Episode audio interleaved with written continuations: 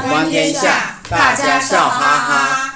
各位听众朋友，大家好，欢迎来到《一眼观天下》的节目，我是主持人少霞，在场的还有我们的学员小蜜蜂，大家好，Cherry，大家好，还有我们最有生命热情的张医生老师，大家好，现在要成教授了，出书了。嗯这是什么？易经符号诠释学，当代华人格物的理论与实践。哦，老师新书出版了。耶、好，那现在回到我们现在正在进行的博雅学堂的哲学、心理学、文学的谈艺录。今天呢，啊轻松一点。很多人都会以为这部作品是那种童话。我们要谈什么？一千零一夜，西洋文学。对对对，我们西洋文学。西洋文学。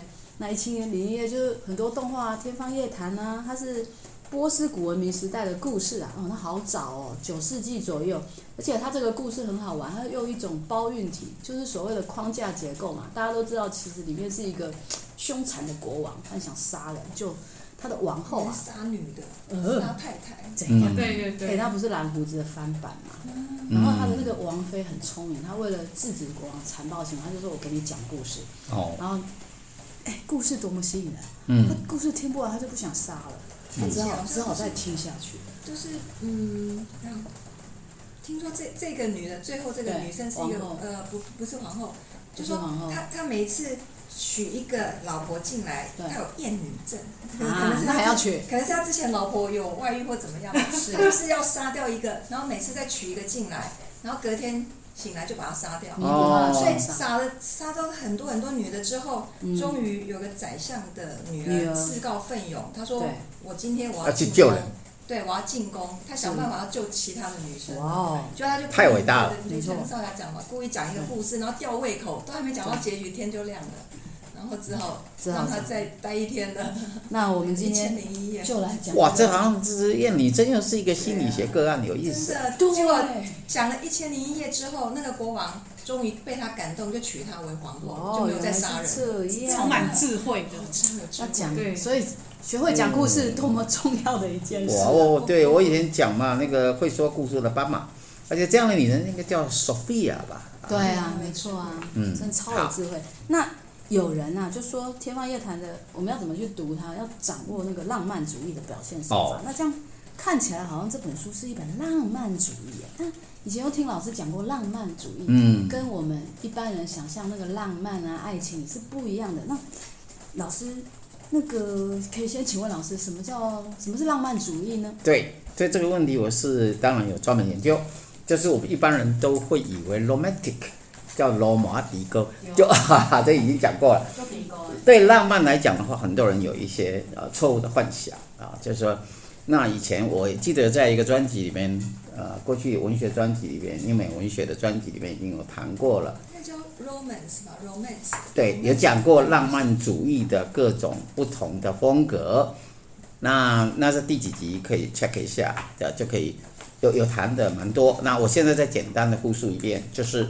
简单的介绍一下，这浪漫主义的话是强调是，它是十九世纪时代的一种文风，它强调的是想象力。像你看浪漫主义的作品里面会有很多啊，就说哎进入到一个很奇幻的世界啦，啊进入到月流月光的世界或者是月球的世界，哎奇遇记这些东西就是很浪漫，那呃充满想象，然后再来一种叫做充满自然书写，啊写一些田园的文学啦。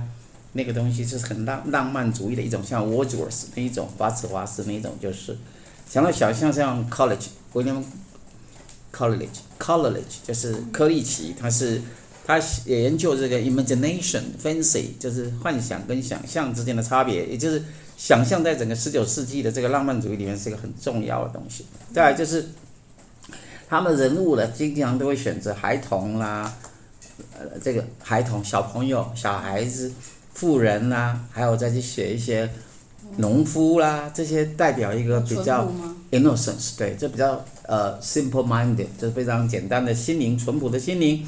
不然就会上去写一个非常遥远的国度，比方说进入到波斯，进入到这个忽必烈汗的国度，什么就是一个很遥远 remote world，就是这东方世界，对，或者东方世界，或者就是你希望能写东方世界那样的东西，就是。充满向往，哎，对对，想象，的世界，然后向往一个遥远的国度的世界。啊，像 Courage 的东西就是也是写这种遥远的幻想这样子。那么呃，当然还有别的别的类型，像唯美型、唯美主义的，呃，像那个 John Keats，嗯，对不对？呃呃，美即是真，真即是美嘛。不是，Keats，Keats，济慈，他讲这个，嗯，Beauty is true, true is beauty，就是美即是真，真即是美那种。什么 nightingale, old to Nightingale，Ode，Ode on Gresham，就是记，那个夜莺颂，还有那个希腊古风颂这类，这是写唯美的这种，那个那个杜鹃泣血，然后。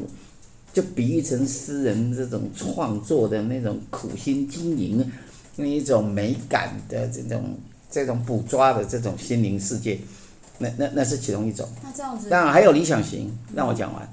理想型像比如像雪莱，他永远望着前方的理想的这一个云朵，指引着他永远向前迈进。嗯。那或者是像革命叛逆型，比方说 b a r o n i Hero，拜伦写的东西。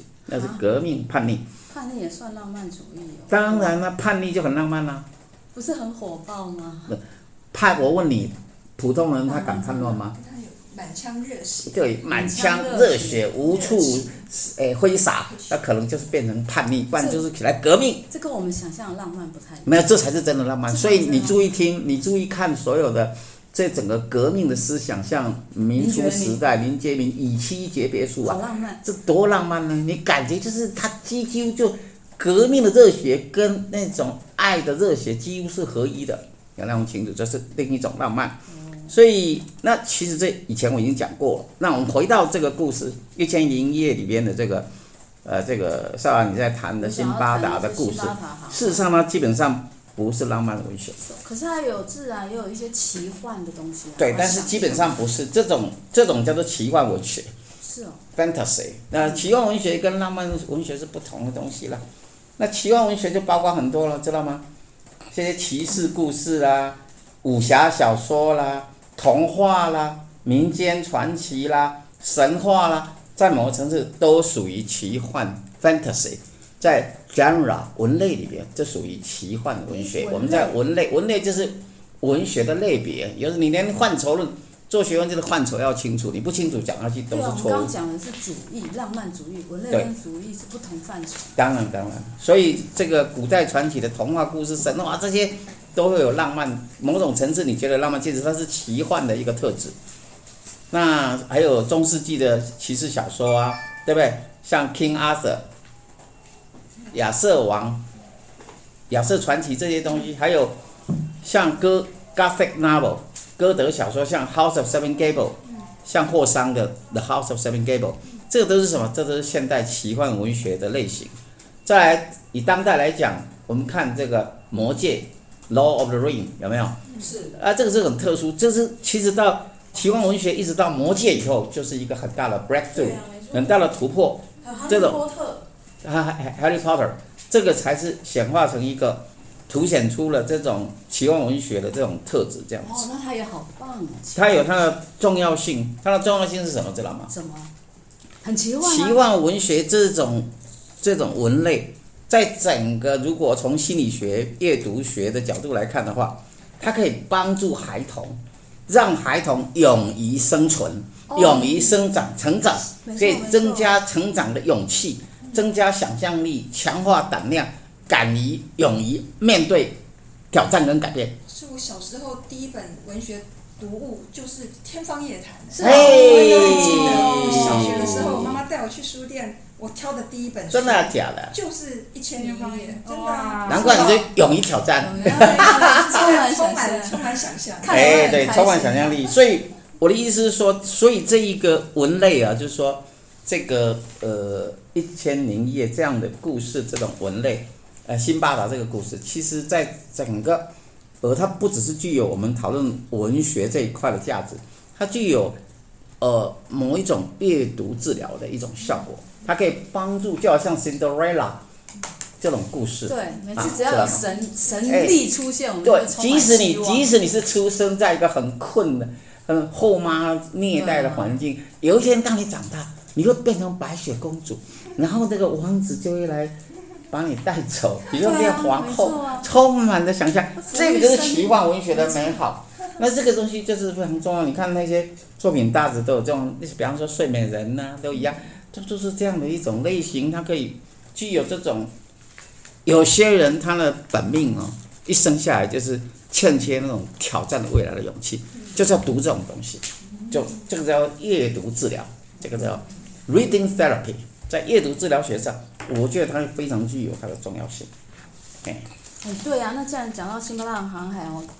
很，它的确是非常的奇幻，它要七次航海，嗯，然后它就会一些怪怪的东西，比如说鲸鱼，它把它当成岛啦，嗯、或是遇到那个什么海，想象力，对，海里面，哎，就像《航海王》里面的生物也是长得海贼王啊，嗯，它里面的生物也是都长得奇奇怪怪的，嗯，然后就什么把金鱼当成岛啦，不然就是遇到那种会吃人的的那种怪物等等，就是他会遇到一些很奇特或是。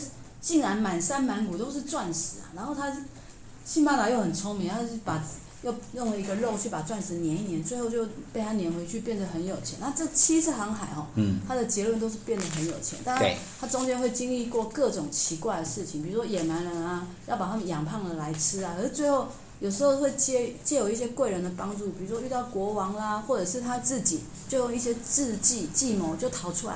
然后每次很好玩。其实为什么他会去航海哦？故事一开始其实是因为他是有钱的辛巴达嘛，因为航海的结果让他累积了很多财富。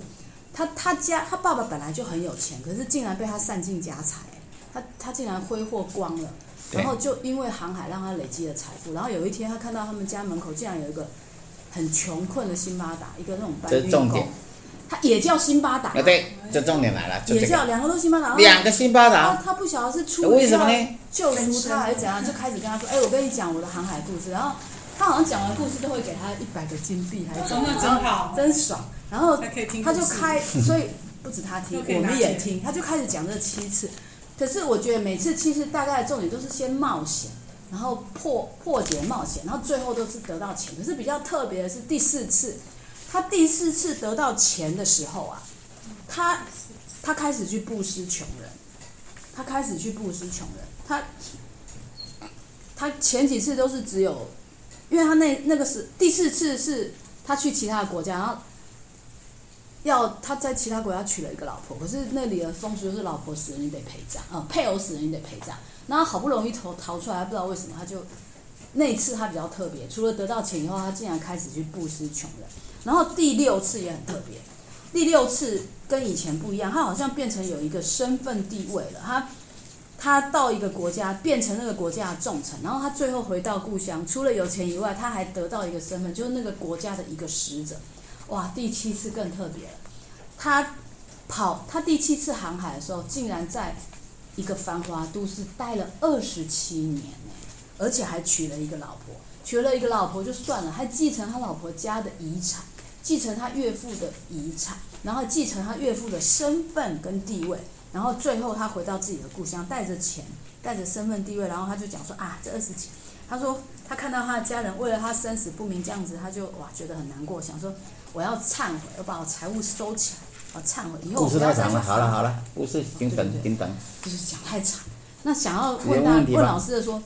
就为什么两个都叫辛巴达？穷人也叫辛巴达，有钱人也叫辛巴达，这背后好，这是一个好的问题。就是说，这个辛巴达有两个，一个穷的辛巴达，一个富有的辛巴达。这个在一般来讲，其实在小说里边，在小说的书写，有时候叫做 double，double 就是一种分身啊，就好像我们讲过《红楼梦》里边，比方说，呃，贾宝玉的分身，贾宝玉还有另外一个甄宝玉，对吧？是真假，其实是某一种分身的书写，或者是说。我我们可以看得到，比方说，那么晴雯，对不对？晴雯，呃，平儿这些，其实跟主人都有密切的关系啊。比方说，诶，晴雯是林黛玉，晴雯是林黛玉的分身。那平儿是？那个是薛宝钗的分身。像这样就是一种 double 的一种书写。那在某个层次里边，那么薛宝钗又跟林黛玉又是一个分身。所谓分身，它既可以是是一个 similarity，是一个相似；另外一种叫做 contrast，这个。相反，相似相反都是一种 double。那这个故事里边的这个辛巴达的穷穷穷辛巴达跟富辛巴达，它基本上是一个相反。那这个相反的呈现，在整个故事的安排里面，背后是什么意义呢？从我们一眼观天下的角度来看，事实上它是一种在告诉我们说，一种它背后的意义就是说，我们可以看得到这个辛巴达那么的成就这么高，但是难道是因为他很有能力吗？或者说，同样是叫同样的一个辛巴达，为什么有人走出的是穷困的，有人是走出富有的命运？它真正背后的意涵是要告诉我们的是。其实一个人的成败，有时候不是能力的问题。对啊，他在他们家就搞到自己穷的要死。对对对，第一点就是，呃，这个不是能力的问题，有时候是其实是命运。每个人有不同的命运，这样，呃，成功的人未必是因为他能力好，为什么呢？这是这第一点，就是有些人太过于呃骄傲了，以为自己成功，自己很厉害，其实没有。因为决定成功的因素不是纯粹是能力，还有别的。还有什么？机会啊，就像他有很多好的机会。他每次只要碰到贵人，为什么每次又碰到？要么就碰到国王，要么就碰到有钱的公主，然后要么就都碰到了哪是哪哪边是一只动物都会去帮他赚钱。赚钱。那这这这纯粹是贵人运吗？所以也因此，我们从一眼观天下的角度来看的话，一个人的成败因素有三个。有天有地有人，有时候是因为你天时，你生下来是你得适逢天时啊，给他喝温呐，这是一种。另外一种是什么？人，人是什么？人有时候你遇到贵人呢，贵人也很强啊，对不对？比方说像我们讲过啦，属甲戊庚龙阳，乙己属猴相，那所以。嗯，丙丁猪鸡位，呃，这是个口诀。听不懂。听不懂没关系，牛跟羊，牛牛跟羊，我讲过，这都是人家的贵人嘛。牛羊 都要奉献，奉献给天，奉献给天主，然后，所以属牛跟属羊大部分都是牺牲自己，贡献别人的。我们要常常去找属牛跟属羊。哎，对对对，这个叫做 借借贵人运啊，没有没有，每一个人的贵人不一样，这要算，不要乱乱用，这只有甲戊庚而已，甲日主，嗯。戊日主、庚日主人才是牛羊，其他都不是。哦，这样子哦。对，乙己就属跟猴嘛，哦对，属猴相。丙丁，丙跟丁的是猪跟鸡嘛。哦。对。丙丁猪跟鸡。壬癸兔蛇长是兔跟蛇，所以那是有口诀的。我们我们华人很厉害的，都是一眼观天下，都知道你的贵人是谁呀？啊，那从你的日八字的日干。就可以知道了，所以这边要倒带啊，不然记不住了。对，没关系，所以经常听，然后再来，再来我们会复习，然后再来还有人的部分，人的部分之下就是还有地。你如果想成功，去到一个错误的地方，一个不养你的地方，所以地不养人的地方，你不会成功。哪怕你，其实我都看到一些案例哈，我个人呃所处理过的案例，有些人在台湾很发达，跑去大陆惨兮兮，差点就。就活不回不来了，那为什么？你走错地方了，弄清楚。有些人到某个固定点去会死在那里的，不死在那里也会得重症。也有去到本来在台湾是最后一名，到大陆到大陆变最变拿奖牌就变第一名了。对。那有些人在台湾是第一名，到那就变成最后一名，你就觉得很奇怪。哎，同样是一个人，为什么一个是穷穷困穷困的辛巴达，一个是那么富裕的辛巴达？为什么走运都不一样？为什么？因为地方不同，地其实是。最重要的是地，地比天跟人的影响性还更大，因为人是站在地上，所以我们这个呃《论语》的经典告诉我们：人无信不立。一个人没有信心，这个土没有土，你没有得到好的。呃，一个人如果没有信用，就等于你没有土地，你是站不住，你不能安稳，你不能安身立命啊。那我们这世界绕一圈，看看哪里不需要那么麻烦，我们一眼观天下都会告诉你哪里去会成功。不知道来找老师，老师可以知道我们在哪里最成功。嗯，当然可以来听我们的演讲。好，所以，呃，那为什么是第四次、第七、第第四次跟第六次跟第七次为什么特别不同？那为什么又是七次航海？七次代表一个循环嘛，它整个生命的一个循环，它已经完结，七日来复，它已经一个循环完成。了而且这个完成它已经不一样，它渐渐从只是从财富里，从冒险得到财富，然后。然后到最后开始建立啊，除了啊他的家庭还有身份，这些都逐渐建立他的安身立命之道，已经完成了。他已经完成了一个对对对对对，他整个生命的历程，刚开始的时候他只是一个感觉比较像个流浪汉嘛，然后接下来就勇敢的出征，就会变成一个斗士。对，就像一个斗士出去了，他已经勇敢的出征，然后就是也完成了他的整个生命的历程。哇，他真蛮好的，因为喜剧结局，他就哇回到家乡过得快乐日子。那老师，你刚刚有讲过那个这种奇幻的文类啊，那针对这个作品。有什么教？有什么好教化意义或启发，或是我们怎么利用它来让自己生命更好？好，我觉得这个故事告诉我们，辛巴达这个冒险故事告诉我们说，台语讲一只草一点露啦。嗯。Even a dog has its day，就是呃，个人头上都顶着一片天，每个人头上都会有一片天，这什么意思？其实哈，嗯。万物都会为自己找到出路，啊，就是那个《侏罗纪公园》里面讲的话，万物都会为自己找到出路。那么，呃，为什么？因为故事里面的辛巴达在家乡的时候，首先是个败家子啊，对啊，他败掉了父母财产，留下财产，可是后来他选择去航海冒险，每每有非凡的收获。这是什么？从我们一眼观天下的角度来讲。一个人的紫微斗数盘呢，你命宫不好的人，也就是如果你在本土的世界你混不好的人，其实你只要到异国他乡，大有可为，这是基本。为什么？这基本盘嘛，因为这边不养你，叫做此地不留人，自有留爷处啊。哎，我们华人讲的话，每一句都是好话，更你要会用。事实上，如果真的都混不好的人，其实在远处他乡必有。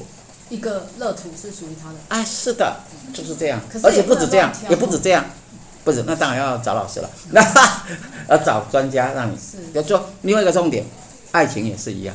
有些人在本土本岛其实是不会走桃花，是没有爱情运。是。可在他乡、他方、远方就有。对呀，我表姐就这样。对。她到大陆去念书，学业也完成了，老公也找到了。对啊。以前在台湾就没有啊。都没有怎样，都不怎么样，去了就。全然华丽的转身，变成变成另一种人。没错没错。呃，这个就是，这个就是说，我们读这个辛巴达这个故事里面，他给予我们的启示哦，就是说，所以其实人也不要太过于呃，因为人生的不顺利就非常的消极。事实上，是因为你没有找到正确的方法。你只要好好听我们的节目，好好来听我的演讲。好好的学习我们华人文化的智慧，它可以帮助你在生命中，当你遇到任何的枷锁困境，你都有办法突破，而且获得最后的成就跟很巨大。就像我们的故事里面的辛巴达，是非常美好的收获，不但得到了金钱，得到了美人，又得到了安身立命，又得到了身份，又得到了一切，这是有可能的。这就是啊。辛巴达这个航海故事给我们的启示，嗯，对对对，所以所以老师刚刚听提到来听我们最重要的演讲，来听我们的演讲，我们陆续会推出这个非常非常棒的，跟以往大家听过不同的易经的格物格物九讲。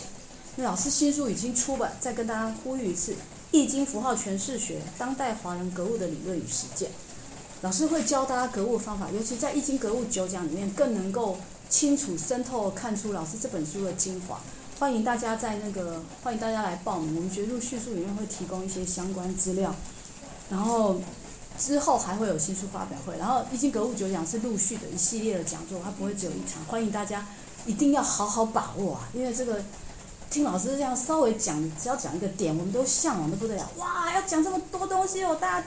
尤其是小个之前哇，整个眼睛瞪得好亮，所以一位难求啊，赶快赶快报名。那今天谢谢我们的小蜜蜂 Cherry，最感谢我们的张易生老师。